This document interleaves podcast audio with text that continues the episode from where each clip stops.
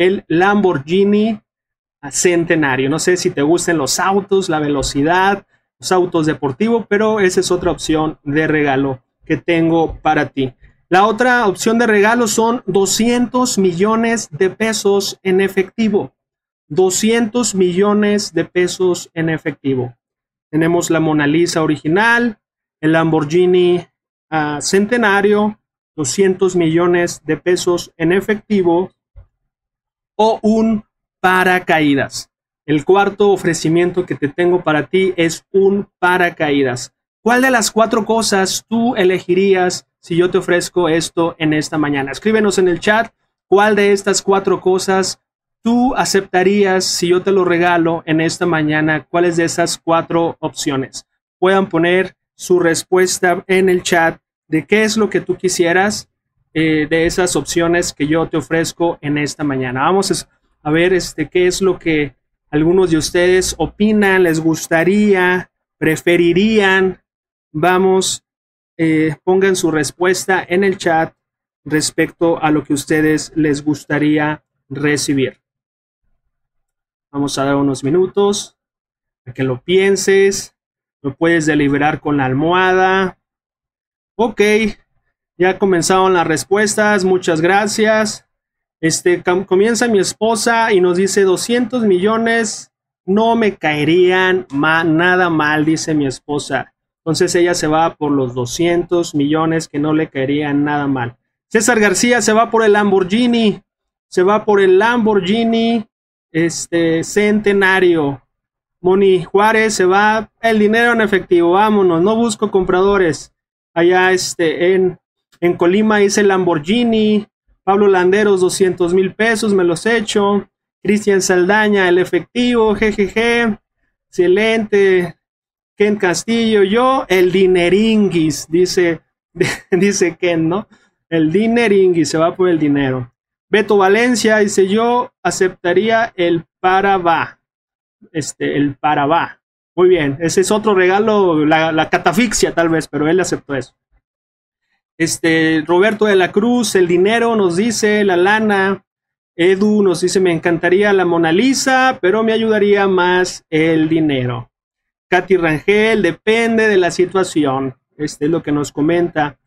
Eh, Salvador Rojas, yo quisiera el dinero y más que te vas a casar, amigo. Harías un bodorrio este, muy, muy grande. Ah, también Betty Flores, no sé qué puso. Michelle André, el poderísimo Lamborghini, dice Michelle, Luz, eh, Luz Ortiz, este, con eso me compro todo, pero no supe qué era lo que tú elegías. Eh, Juan Valentín Martínez, yo el Lamborghini, mi esposa dice que el dinero. Muy bien. Claudio Ortiz, el dinero. Pedro Poniguerra, Moni, estaría bien. Los 200 millones. Ana María, Yusley, el dinero. Concepción, eh, la cuarta, eh, Guadalupe Rocha, el paracaídas, porque me, me, ayudaría a cumplir un sueño. Ándale, Napoleón, el dinero, Víctor Aguirre depende, este, Gerardo Saldaña, el dinero, Leonor Diosdado, yo acepto el dinero. Excelente. Muchísimas gracias, gracias por tu participación, gracias por lo que comentan. Creo que ganó en esta mañana, si lo vemos así, ganó, como dice Kent, el dineringuis. Pero mira, la situación es la siguiente. Si tú tienes la Mona Lisa, sabes, es la, es la obra de arte más cara en el mundo. Este, tú la puedes vender y la Mona Lisa cuesta 700 o está valuada en más de 700 millones de dólares la Mona Lisa. Yo creo que si la vendes a mitad de precio, que sea una ganga, pues son más de 350 millones de dólares. El Lamborghini Centenario está aproximadamente en 35 millones de pesos mexicanos. Eh, el, Lamborghini Centenario aproximadamente en 35 millones. Y bueno, pues ahí tú te das cuenta, ¿no? Pero la mayoría yo ya lo quiero en efectivo, échamelo. Yo no me hago este, bolas en venderlo ni en rematar nada. Excelente, es la decisión, pero muchos también pusieron que depende para qué, ¿no? Y ciertamente me faltó darte un poco de información. Lo que yo te, lo que yo te estaba ofreciendo, estas cuatro cosas, la situación es que estás a más de 3.000 metros de altura, estás en un avión, y estás a punto, está a punto de, está el avión, necesitas brincar y salir con vida de ese avión. Es la información que se me pasó comentarles de este respecto a tu decisión. Yo quiero preguntarle a todos los que dijeron el dinero, el Lamborghini, la Mona Lisa, lo que se me faltó comunicarles es que están a más de 3000 metros de altura, está están en un avión está incendiándose y necesitan salir urgentemente de esa situación. Yo quiero preguntarles, ¿se mantendrían con su decisión o la cambiarían? ¿Mantendrían su decisión o la cambiarían? ¿Qué, qué es lo que ustedes, este, qué piensan? ¿Qué harían? Quiero ustedes que contesten por ahí en el chat si mantienen su decisión o cambiarían este, de, de respuesta. Vamos, mientras ustedes contestan, eh, definitivamente lo lógico, lo lógico pues es que todos escojamos en ese momento, no nos va a servir eh, si, si, nos, si está a punto de estallar ese avión y necesitamos brincar. Creo que de las cuatro cosas, lo que más es útil y lo que más es valioso va a ser sin duda el paracaídas. Todos tomaríamos el paracaídas. Creo que la, este, la, la decisión de cambiar, nos, ahí nos dice Cristian Edurnet Navarrete, cambiaría salvar mi vida. Claro, yo creo que cambiaría por el, el, el salvavidas. El paracaídas, Blancha Ávila, lo cambio. Moni Juárez, claro que, este, claro que no, la cambiaría. Claro, todos cambiaríamos al ver esta situación, pues todo cambia, ¿no? La cambiaría Pablo Landeros por la situación. Blancha Ávila, el paracaídas. Este, Ulises, Chains, cambio. Eh, también está Isaac, Isaac eh, allá nos dice la cambiaría Jorge Esparza, pues 200 millones de pesos amortiguan la caída. Creo que no te la van a amortiguar, pero es tu decisión. Alex Luis ah, dice que él se con Lamborghini está bien. El paracaídas, por, por supuesto, dice Katy Rangel. Rocío Ávila lo cambiaría. Laura Patricia Montoya cambiaría la decisión por salvar mi vida. Gerardo Saldaña, cambio mis 200 millones por el paracaídas y no cuesta tanto un paracaídas, pero en ese momento sería muy, pero muy valioso. Michelle Andrea, caray, pues lo cambiaría. Todos, lógicamente, yo, este, lo cambiaríamos, cambiaríamos eso, este, esa decisión. Al conocer un poco más de información, eso nos ayuda. Y la clase de esta mañana se titula Decisión irrevocable.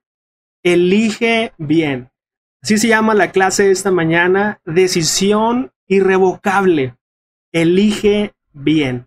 Y lo que nosotros vamos a ver en esta mañana es, es parte de esto.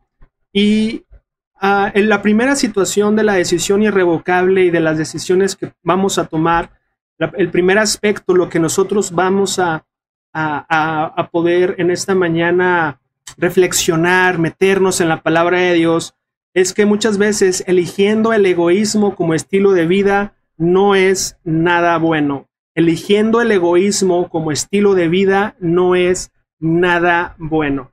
Quiero que me acompañes, vamos a leamos juntos Lucas 16, 19 al 21. Lucas 16, 19 al 21 dice lo siguiente. Dice, había un hombre rico que se vestía lujosamente y daba espléndidos banquetes todos los días. A la puerta de su casa se tendía un mendigo llamado Lázaro, que estaba cubierto de llagas y que hubiera querido llenarse el estómago con lo que caía de la mesa del rico. Hasta los perros se acercaban y le lamían las llagas. Aquí, aquí nosotros vemos en este primer punto que estamos reflexionando, cómo una persona ha elegido el egoísmo como una forma de vida. Jesús nos presenta esta parábola conocido como la parábola del rico y Lázaro. Otros estudiosos comentan esta parábola como la parábola de los seis hermanos, así la, así la, la ha nombrado esta parábola. Pero bueno, tenemos aquí en escena lo que Jesús nos habla, dos personajes, dos personas, uno que nos dice cómo se llama, que es Lázaro, y el otro solamente nos habla como un hombre rico. Y lo que nosotros podemos observar tan solo en estos, en estos versículos, en estos ah, tres versículos, cómo este hombre rico había elegido un estilo de vida totalmente egoísta. Lo podemos ver que obviamente vestirse bien, vestirse lujosamente, no significa definitivamente que vivas o que adoptes una forma de vida egoísta. Claro que tú y yo podemos vestirnos bien e incluso lujosamente, como lo que dice esta descripción de la palabra de Dios de este hombre rico, pero lo que está hablando es que ah, es, era eso, aparte de que vestía lujosamente, o sea que por dinero no habría ningún problema, también nos dice que él daba no solamente banquetes diariamente, sino espléndidos banquetes. Eh, era una situación muy interesante, un hombre rico, un hombre que su estilo de vida era disfrutar la vida, no sé qué va a pasar mañana, pero él disfrutaba de espléndidos banquetes diarios. Y lo que esta, esta parte de su vestimenta esplendorosa y de los banquetes que ofrecía diario, solamente Jesús nos está dando un contexto de la forma de vida que él había elegido vivir. En el versículo 20 dice, a la puerta de su casa, a la puerta de su casa se tendía un mendigo llamado Lázaro, estaba cubierto de llagas y que hubiera querido llenarse el estómago con lo que caía de la mesa del rico este, a la parte que nos comenta la palabra de Dios, eh, y Jesús específicamente, lo que nos está contando es que este hombre sí tenía un estilo de vida egoísta, porque a pesar de su opulencia económica, de su facilidad, tenía la necesidad súper cercana. No habría más, no habría más ah, acercamiento de la necesidad de un hombre necesitado que tuviese este hombre. Había una proximidad total con un necesitado. Y ese necesitado, obviamente, se llama Lázaro. Dice que era un hombre que estaba tendido, era un hombre cojo, era un hombre que estaba, que alguien dependía, dependía de personas para poder ser llevado aún a la puerta de este hombre rico que daba diariamente espléndidos banquetes Ah, y alguien lo tendía ahí porque era alguien lisiado. Dice que alguien estaba ahí.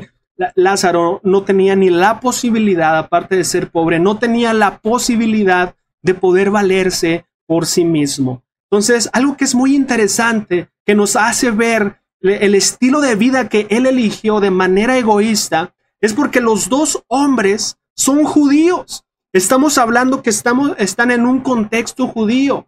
Lázaro es judío y este hombre con gran economía y con grandes banquetes también es judío. Y Dios había mandado específicamente a los judíos ciertas normas, ciertas reglas, ciertas cosas e indicaciones. Por ejemplo, vemos en Levítico, en Levítico 25 al 35, en la, en la versión Dios habla hoy, vemos lo siguiente.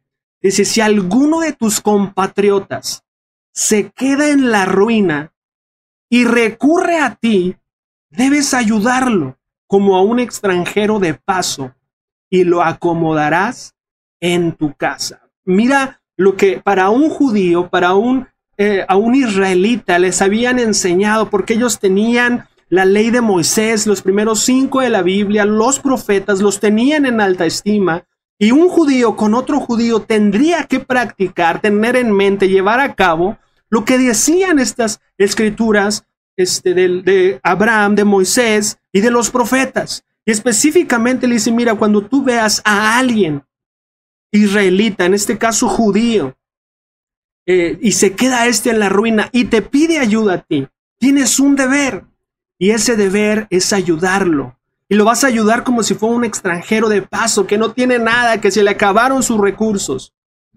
Y también, si llega al extremo, lo acomodarás en tu casa. Por eso es que nosotros vemos en lo que acabamos de leer, es que este hombre rico había elegido un estilo de vida totalmente egoísta, porque él tenía mandamientos específicos que practicar y, no, y los había ignorado totalmente. Eh, este hombre no solamente dice si se queda si un hombre, un compatriota se queda en la ruina y recurre a ti, debes ayudarlo. Este hombre se quedaba en la puerta de su casa. O sea, estaba más cerca, no podía estar. Y dice que Lázaro, pues estaba tan en extrema necesidad que deseaba tan solo y no se lo daban. Es lo que nos da a entender esta parábola. No le daban. nada de comida, aunque estaban ofreciendo espléndidos banquetes, no le daban ni siquiera de comer a este hombre. En la antigüedad las personas se limpiaban sus, sus manos con, con lo que es un pan, eh, lo usaban de servilletas, ciertos panes, los hacían bolitas, se limpiaban toda la grasa y la costumbre era tirarlos debajo de la mesa. Y ni eso le daban, aunque fuera un desperdicio, no tan solo un amor, algo que se les había caído, sino era un desperdicio y no les había dado. Yo quiero que tú reflexiones en tu vida y, reflexiones, yo puedo reflexionar en mi vida cuando el egoísmo llega a nuestras vidas. Mira cómo nos podemos comportar. Mira cómo nos podemos enseguecer. Yo recuerdo cómo, y yo puedo ser consciente de cómo la raíz, cómo la raíz del egoísmo está en mi vida. Cómo la raíz del egoísmo he, visto que, que puede tomar raíces, echar raíces y destruir mi corazón y los que están alrededor de mí. Yo, dentro de los eventos que recuerdo que son eh, eventos grandes de egoísmo en mi corazón, yo recuerdo, mira, yo estaba muy, muy joven, estaba de, inclusive, inclusive estaba niño, estaba cursando la primaria y yo soy el menor de cinco hermanos. Y bueno, estaba cursando la primaria y, y no sé cómo se dio, pero yo estuve participando en un grupo de los scouts. Fui un niño scout. Un, en, ese, en ese entonces y por la edad que tenía era lobato. Candelario sabrá de todo esto y Silvia, ¿verdad? Es un experto en esto. Pero bueno, estaba en este grupo nosotros vivimos en una colonia de clase media baja uh, y alrededor de, nuestras colonias, de nuestra colonia había eh, colonias de clase media alta y también a, otras partes de la colonia, otras también de media baja y cosas como esas, clases sociales como en todo México, ¿no? En nuestro caso, nuestra vida, nuestra familia era una, éramos una familia en su momento pues que vivía al día, este, cosas como esas, pero decidieron eh, tal vez por mi insistencia, no recuerdo, disculpa mi memoria, pero me metí a ese grupo de los Boy Scouts y ese, ese grupo de los Boy Scouts estaba precisamente o se reunía en, una, en un predio, en esa colonia de clase media alta. Entonces los chicos que llegaban tenían recursos económicos que yo no tenía. Entonces, este, en una ocasión, pues participamos en muchas cosas, muchas actividades, en campamentos y cosas, pero se dio el, se dio el, el, evento, se dio el, momento en donde se organizaba en ese, en ese grupo una, un viaje a Disney World. ¡Wow! Un viaje a Disney World, todos muy contentos. Los papás de esos niños, obviamente con sacrificio, podrían lograr un viaje para sus hijos así. Pero yo que estaba en otro nivel económico, claro que no iba a ser posible, al menos que dejara sin comer a mis hermanos o a la familia, ¿no? porque esos, esos viajes pues no son baratos. Y yo recuerdo estar poniéndome mal, disgustándome, molestándome, porque mis papás no me estaban queriendo eh, apoyar en mis viajes o en mi viaje en ese momento como Boy Scout. Y bueno, pues, eh, pero puedo notar cómo en mi mente yo ignoraba las necesidades de mis hermanos, de la familia, del sacrificio de mi papá, para exigir o para pedir algo como eso. O sea, yo pienso, hello, ¿en dónde estaba viviendo, no? En mi mente, pero solamente puedo decirte que puedo yo detectar eso, raíces de egoísmo. No solamente este hombre que se vestía lujosamente, que daba espléndidos banquetes, puede tener esas raíces de egoísmo en su corazón. Yo siendo un niño de primaria, yo podía ver en mi corazón esa tendencia indudable de egoísmo y yo no me vestía lujosamente y yo no ofrecía espléndidos banquetes, pero veía la misma raíz. Y eso ha perseguido mi vida entera. Este, he podido ver cómo he destruido mi matrimonio en ciertas etapas de mi vida por el egoísmo. Aún en mi dinámica diaria, cuando las cosas van mal en mi familia o en mi matrimonio, en mi matrimonio, son por mis raíces de egoísmo. Lo puedo notar con mi hijo, lo puedo notar con el ministerio, lo puedo notar en muchos lados cómo si no tengo cuidado, si no, si no, me, eh, si no me cuido, yo puedo caer en la destrucción del egoísmo en mi vida. ¿Qué tal tú? Yo quiero que tú pienses, ¿qué tal tú padeces de este mal? ¿Qué haces? ¿Qué cosas haces? Ve cómo él estaba totalmente cegado, su vida giraba sobre él, no importaba que la necesidad estuviera tan cerca y él solamente disfrutaba su vida. De esa manera a veces podemos nosotros caer en ese estilo de vida. Así que yo quiero que tú reflexiones en tu vida y qué tal el egoísmo en tu vida. La segunda cosa que vamos a reflexionar, aparte de elegir que elegir el egoísmo solamente va a causar destrucción, la segunda cosa que queremos reflexionar, el segundo punto es que elegir ignorar la ley de Dios trae consecuencias eternas. Elegir ignorar la ley de Dios trae consecuencias eternas. Y para esto vamos a Lucas 16, la continuación de esta parábola. Dice en 22 al 23, resulta que murió el mendigo, murió Lázaro y los ángeles se lo llevaron para que estuviera al lado de Abraham. Estoy leyendo la nueva versión internacional. También murió el rico y lo sepultaron.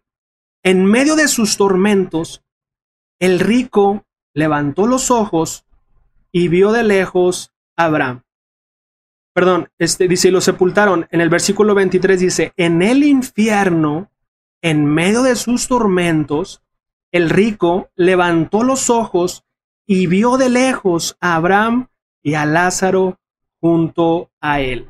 Este texto que está incluyendo Jesús ah, en esta historia es una, es una situación bien, pero muy, pero muy dura. Aquí tenemos que una, una, una fuerte escena que elegir ignorar la ley de Dios, que es parte de la consecuencia del egoísmo que destruye nuestras vidas, nos hace ignorar todo, la necesidad, las personas, la gratitud e inclusive la ley de Dios. Y ah, estaba ahí, ambos mueren, es lo que nos está diciendo, y la palabra de Dios nos habla de la realidad que viene con la muerte. El mendigo muere, como nos dice, y este ni lo pueden ni sepultar, dice directamente los ángeles vinieron y se lo llevaron. Lo que nos está denotando es que estaba completamente solo, ni pudo ni disfrutar de una sepultura. Y la otra es que el rico, el hombre rico, ahí sí dice que lo sepultaron, pero oh, oh realidad, está, estamos hablando de la realidad que enfrentamos en la caída que todos vamos a enfrentar al enfrentar la muerte. La estadística dice que 100 de 100 vamos a morir, no sabemos cuándo. Ahorita con tantas necesidades lo podemos ver muy cercano, este, en nuestros familiares, en nuestros amigos, en la gente. Eh, hay una posibilidad, como siempre ha habido una posibilidad, pero mira cómo este hombre le sorprendió la muerte. Y lo que nos está hablando la palabra de Dios es de la realidad de lo que ocurre en una persona cuando ésta muere. Y la, la situación es que yo quiero recalcar en, esta, en este tiempo, en esta clase, es que hay veces que tenemos muchas opciones a elegir en la vida. Y cuando tenemos raíces de egoísmo en nuestras vidas que mantenemos, así como las opciones que yo te daba a elegir entre el Lamborghini, entre la Mona Lisa, entre los 200 millones o el paracaídas, nadie vamos a voltear a ver al paracaídas. Queremos satisfacer nuestros, nuestros deleites. Si nos gusta la velocidad, carro. Si tenemos deudas o problemas, dinero. Si nos gusta el arte y queremos revender Mona Lisa. No sé muchas de esas cosas, pero pocos volteamos, seando sinceros, pocos volteamos a ver al paracaídas, porque preferimos satisfacer nuestros apetitos, sean cual sean estos. Y el paracaídas se volvió relevante cuando este, cuando entendimos estábamos a punto de caer en un avión y sabes, la religión, el cristianismo, el mensaje de Dios, la ley de Dios, se vuelve así para muchas personas. Una cosa que elegir de muchas buenas opciones. Una cosa que elegir de muchas buenas opciones. Y muchas veces las personas eligen más las muchas buenas opciones antes que Cristo, antes que unirse a Dios, antes de lo espiritual. Elige las muchas otras opciones que tiene. ¿Por qué? Porque a veces perdemos de vista lo que nosotros leemos con Lázaro y este, y este hombre rico. Este hombre rico fue sorprendido sin duda, sorprendido, era judío, conocía la ley, conocía, tenía la oportunidad de muchas cosas y le sorprendió el destino eterno que él enfrentó. Cuando estamos en una sepultura, en un, cuando estamos, cuando vamos a, un evento funerario, yo quiero preguntarte cuántas, si tú has ido a 10 funerales, por ejemplo, en tu vida, 10 funerales, de esos 10 funerales, ¿Cuántos dijeron, en cuántos de ellos dijeron que la persona fallecida estaba descansando en paz? ¿Cuántas? De los diez que fuiste, ¿cuántas eh, las personas que ofrecieron la ceremonia del sepelio, de las diez que fuiste, cuántas dijeron que esa persona estaba descansando en paz? Yo pienso que las diez. Eh, a mí no me ha tocado ir a un, hasta este momento, no me ha tocado ir a un funeral en donde diga, lamento informarles a toda la familia que su familiar está en el infierno. No he ido a algo así. Es más, podemos preguntar a las personas en la calle, oye, si este fuera tu último día, tú estarías con Dios y existe la vida después de la muerte, ¿tú estarías con Dios en el cielo, en el paraíso, o estarías en el lugar de castigo, que es el infierno? ¿Sabes qué dirían la mayoría de las personas? En el cielo, en el cielo, en el cielo, en el cielo, en el cielo, en el cielo. Todos estarían en el cielo. Este hombre rico quería estar en el cielo, pensaba estar en el cielo. Pero Dios tomó la decisión irrevocable que se toma cada vez que un hombre o una mujer es llamada de la vida a la muerte. Se toma una decisión en donde no hay para atrás, en donde es una decisión irrevocable. Es por eso que en esta vida tenemos que elegir bien. Así de las muchas buenas opciones, tenemos que elegir bien, pero tenemos que ser conscientes. Cuando estamos en el avión y queremos el paracaídas es porque somos conscientes de lo que la ley de la gravedad nos va a hacer. Y la ley de, nos va, la ley de la gravedad lo que nos va a hacer es nos va a hacer pedazos. Por eso es que somos conscientes de la ley de la gravedad, nos despierta en nosotros un temor saludable para protegernos. Y nos pondríamos, si hay una opción, el paracaídas. La ley de la gravedad, las consecuencias que éstas traen, ese temor saludable nos hace ser, ponernos a salvo.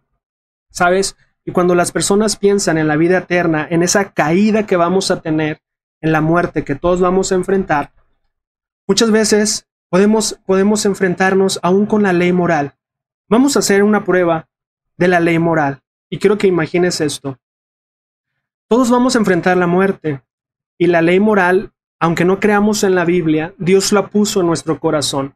De hecho, la conciencia es lo que nos habla como si fuera una alarma de que mm, no estuvo bien. Lo puedes ver desde niños que hacen algo malo y que se están escondiendo. ¿Quién les enseñó? No saben leer, no saben la Biblia. ¿Por qué se esconden? Porque Dios grabó en nuestros corazones la ley moral, los diez mandamientos y nuestra conciencia nos delata.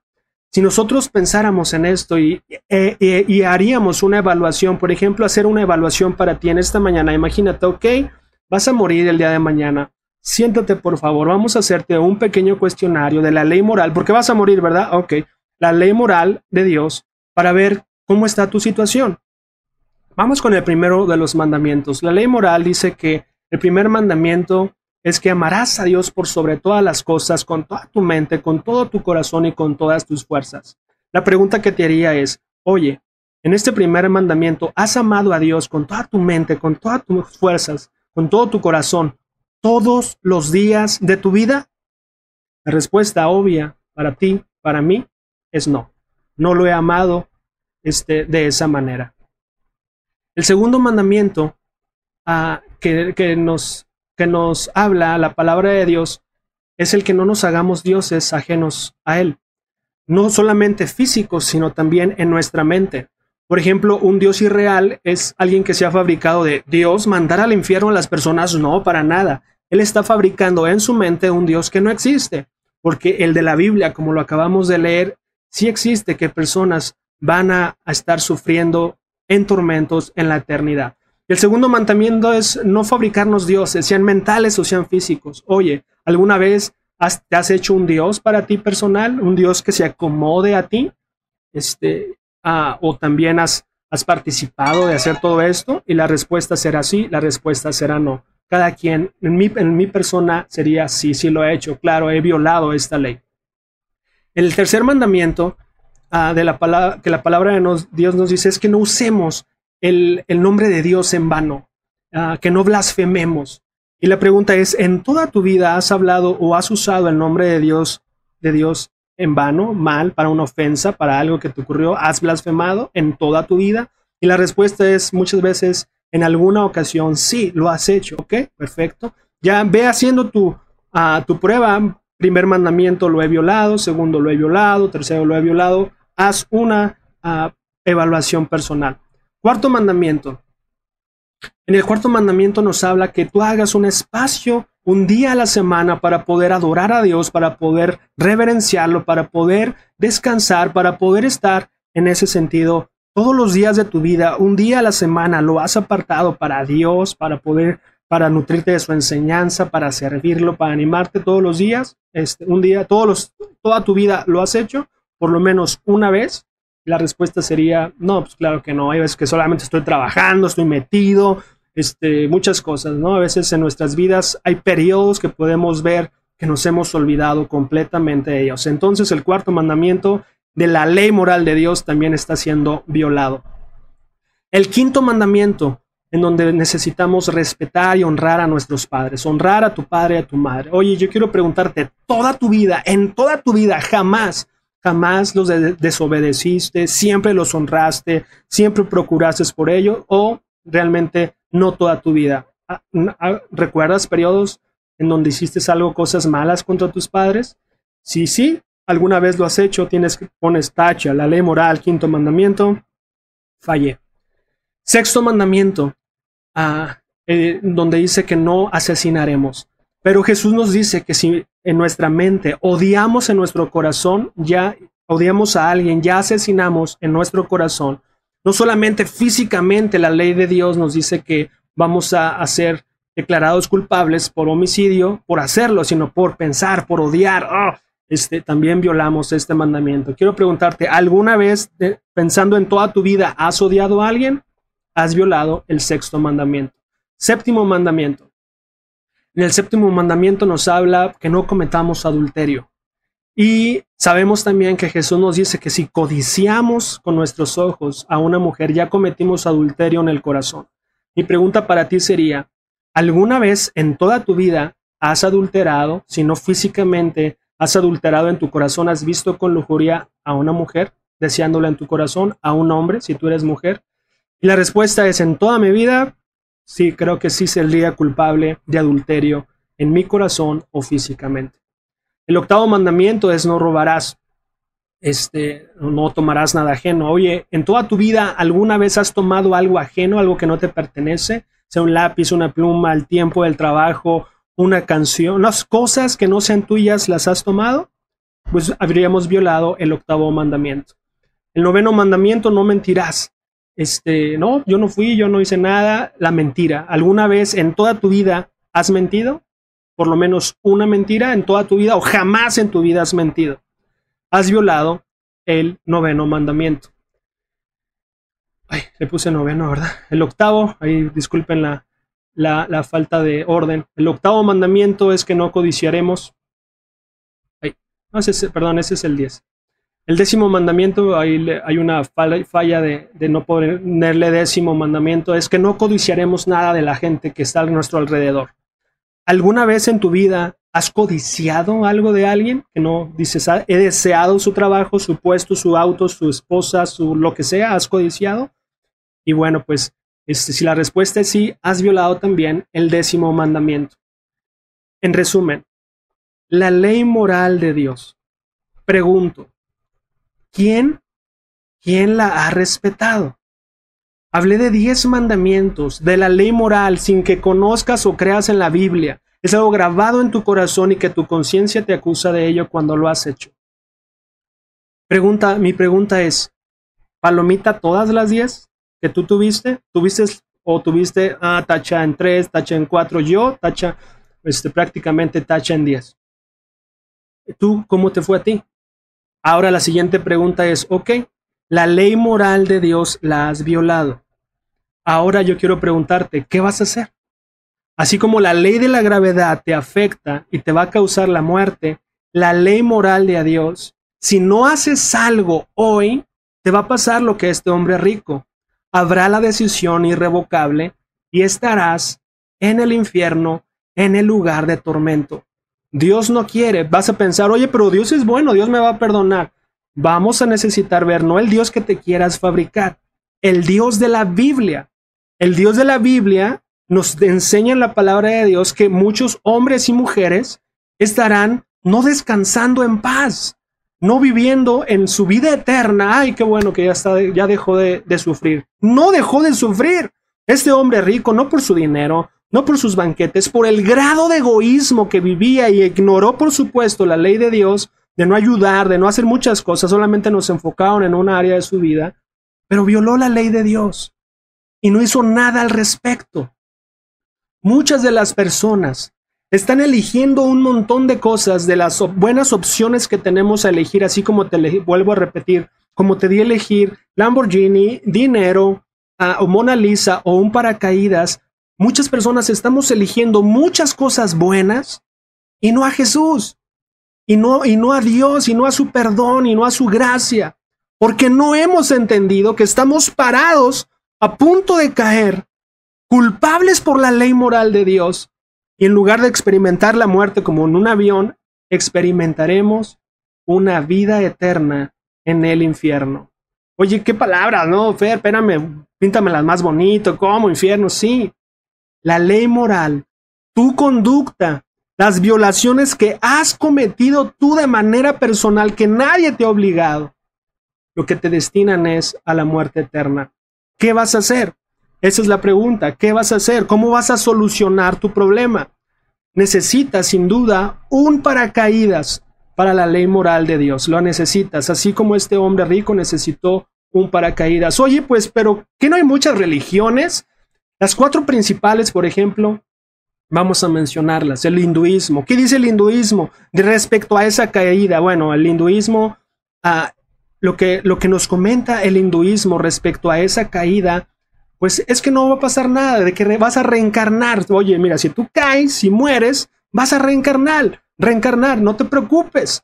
Si no, si no fuiste bueno, vas a reencarnar en una cucaracha. Si fuiste bueno, vas a reencarnar en un príncipe. Pero el problema de la muerte y de la, y de la muerte y del juicio, el hinduismo no la soluciona.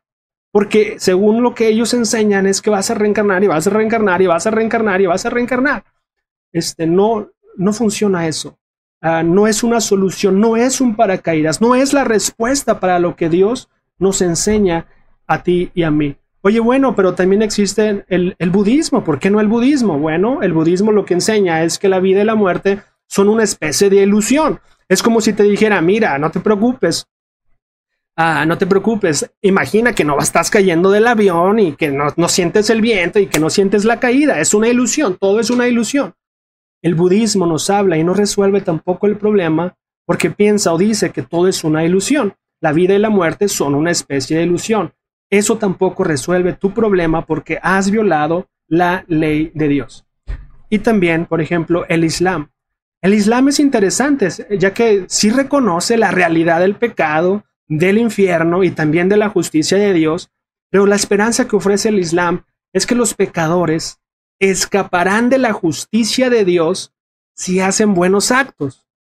El Islam dice, si entiende que hay un infierno, que hay pecado y que hay justicia de Dios, pero ellos dicen, y su, enseñanza es que los pecadores escaparán a la justicia de Dios haciendo buenas acciones.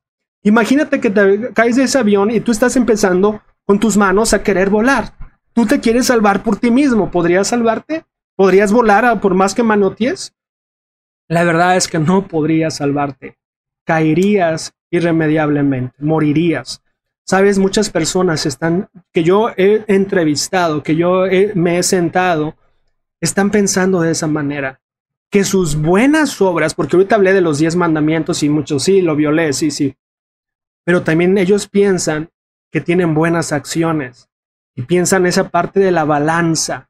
Ese es un pensamiento no cristiano, no del cristiano de la Biblia. La Biblia jamás emplea esa parte de la balanza y de las buenas obras para salvarte. Jamás. Este, en nuestro contexto, en nuestro contexto obviamente se nos ha quedado grabado, porque cuando, cuando hemos pecado y nos íbamos y nos confesábamos, nos decían que rezáramos ciertas cosas como si fuera con eso compensábamos lo otro. La palabra de Dios no habla de que vamos a compensar ni con oraciones, ni con rezos, ni con ruegos. De hecho, cuando la gente fallece, somos invitados a eventos religiosos para repetir oraciones.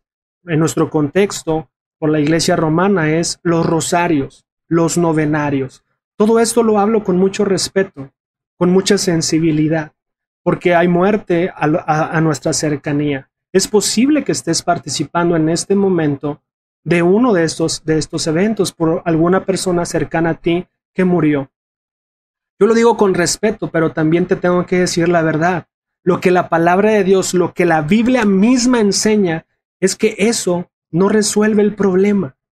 Este, el Islam y las buenas obras y hay que ayudarlo porque necesita de nuestros, de nuestros ruegos a Dios. Ah, hay que ayudar a esa persona, no funciona. Así que también eso tenemos que entender. Solamente ah, el cristianismo ofrece ese paracaídas que nosotros necesitamos. Es Cristo el paracaídas de que nosotros hemos violado la ley de Dios, la ley, la ley de Dios. Este es Jesús, solamente revistiéndonos de Jesús, poniéndonos, de, poniéndonos a Jesús, podríamos resistir eh, el que hemos violado la ley de Dios. hay personas que no quieren hacer eso. Quieren revestirse de religión, quieren revestirse de rezos, quieren revestirse de buenas obras, quieren revestirse de muchas filosofías pero al final van a estar, si no toman una decisión seria, pensada, fundamentada, van a terminar como el hombre rico, después de su sepultura, sufriendo grandes problemas. Espero eh, haberme comunicado aquí. Cuando se trata de dónde pasarás la eternidad, cuando se trata de dónde pasarás la eternidad, no querrás estar equivocado. Esa es una decisión irrevocable no hay marcha atrás. Cuando se trata donde pasarás la eternidad, no querrás estar equivocado en las ideas, en los conceptos, sino que porque esa es una decisión irrevocable. Este hombre rico entendió eso, que era irrevocable, ya no podía hacer nada, no, había, no habría rezos que hicieran por él, no habría dinero que podría pagar, no habría obras que él hiciera en algún momento de su vida que no era egoísta, que pudieran compensar. Este hombre rico se dio cuenta. Y vamos al tercer punto y último punto. Cuando eliges algo, a veces es demasiado tarde. Cuando eliges algo y es ya demasiado tarde. Y lo que vamos a ir es en la escritura siguiente, que es Lucas 16, 27 al, 30, al 31. Lucas 16, 27 al 31 dice, Él respondió, entonces te ruego, está hablando el hombre rico, ¿no? Él respondió, entonces te ruego, Padre, que mandes a Lázaro a la casa de mi Padre, para que advierta a mis cinco hermanos, y no vengan ellos también a este lugar de tormento. Pero Abraham le contestó, ya tienen a Moisés y a los profetas, que les hagan caso a ellos. No les harán caso, padre Abraham, replicó el rico. En cambio, si se les presentara uno de entre los muertos, entonces sí se arrepentirían. Abraham le dijo, si no les hacen caso a Moisés y a los profetas, tampoco se convencerán, aunque alguien se levante de entre los muertos. Este, este texto es un texto muy fuerte elegir hacer algo cuando es demasiado tarde. Este hombre rico que estaba en este lugar de tormento le pedía al padre Abraham, padre Abraham, ok, entiendo, acepto, es una decisión totalmente irrevocable, yo me la gané, yo la, con mi estilo de vida, dame chance de algo. Avísales a mis hermanos. Tengo cinco, padre Abraham. A este hombre que no le di nada, que no le di nada, lánzalo, que sea mi mensajero, Padre Abraham. Que le avise a mis cinco hermanos, tenemos el mismo estilo de vida, van a terminar aquí. Por favor, avísales, Padre Abraham. Manda a Lázaro. No quiero que terminen en este lugar. Y, la, y la parábola lo que nos contesta es, no, no puedo hacer eso. Tienen a Moisés y a los profetas. En nuestro caso tienen a la Biblia que le hagan caso a ella. Y ciertamente les dice una cosa muy, muy profunda y muy importante. Dice, mira, aunque se les aparezca un muerto, no tomarán una decisión si no es que toman en serio la ley y los profetas. Así pasó con muchos judíos. Ellos vieron, fueron testigos de hombres resucitar, de hombres sanar, de muchos milagros increíbles y no creyeron en Jesús. Aunque pasen cosas grandiosas, mucha gente no creemos en lo que está pasando. Fíjate que a veces yo puedo pensar en este caso, ¿cuántos familiares tenemos que desearían mandar un mensajero a hablar con nosotros? ¿Cuántos familiares nosotros tenemos que desearían mandar un mensajero a hablar con nosotros y que nos digan, habla con ellos, que eviten el tormento, la ley moral, si no haces nada, si lo afrentas con tus obras, si confías en los rezos, si no confías en Jesús, como lo dice Jesús, estás frito. ¿Cuántos familiares desearían mandar un mensajero para no ir a ese lugar de tormento? Familia, es por eso que este, lo, que lo que es más interesante es, oye Fer, yo estoy de acuerdo con todo eso, yo estoy de acuerdo en que la ley moral, yo confío en Jesús y mi paracaídas. Yo te diría, ¿de verdad? ¿De verdad crees en la ley moral de Dios que está pasando esto? Porque si es así, nuestro espíritu misionero estaría al tope, desbordado. Queríamos ayudar a más y más personas. Pero si no tenemos cuidado, ya estamos envueltos en una vida egoísta, en donde solamente queremos una casa cómoda, un auto cómodo, una esposa, una relación, un trabajo y ya. Pero no estamos pensando en salvar personas. El cristianismo, familia, no es para mejorar matrimonios, que los mejora en consecuencia. No es para mejorar economía, que la mejora en consecuencia muchas veces. No es para mejorar la salud, que muchas veces por nuestras malas decisiones y cuando nos acercamos a Dios tomamos, mejores y nos ayuda aún en eso. El cristianismo, la fe, el volverte a Él, el bautizarte, es poner tu paracaídas, es experimentar ese arrepentimiento y esa confianza en Dios. Es precisamente de poder hacer esto. Así que quiero que tú pienses en esta mañana estas tres cosas que acabamos de reflexionar. Tienes que elegir bien, porque la decisión de la vida eterna es irrevocable. Tienes que decidir bien. ¿Vas a seguir eligiendo el egoísmo como estilo de vida? ¿Vas a destruirte? ¿Vas a decidir ignorar la ley de Dios? Trae grandes consecuencias. Así como la ley de gravedad trae grandes consecuencias, depende de cómo sea, la ley de Dios trae grandes consecuencias en la caída que tendrás seguro, porque todos vamos a caer en la muerte. Y también, no quieras elegir cuando quieras, cuando ya es demasiado tarde. No quieras elegir cuando es demasiado tarde. Vas a decir, bueno, yo me arrepiento ya cuando, no sé, si me atropellan ahí, yo voy a... Dios, me arrepiento. ¿Cuántas veces hemos escuchado eso? ¿Por qué no comienzas hoy a tomar una decisión? Una decisión de arrepentimiento, de que has violado la ley de Dios y que si no haces algo hoy, escucha bien esto, si no haces algo hoy, la eternidad estará de tormento eterno para ti. No es broma, no es un susto, así como tampoco es broma que existe una solución llamada Jesucristo y que la puedes tomar. La situación es ¿por qué no la tomas? Es que mis familiares, ¿qué van a decir de mí? Mm, pues cuando estás en el paracaídas, tú lo tomas y tus familiares van a decir, qué bueno que lo agarraste. Mucha gente se burla porque no entiende esto, porque no se da el tiempo de manera personal escuchar la palabra de Dios. Solamente se han seguido manejando en la tradición. Así que vamos a pasar en la parte de la conmemoración de la Santa Cena. En Lucas 10:20 dice, sin embargo, no se alegren de que puedan someter a los espíritus, sino alégrense de que sus nombres están escritos en el cielo. No se alegren de que puedan someter a los espíritus, sino alégrense de que sus nombres están escritos en el cielo.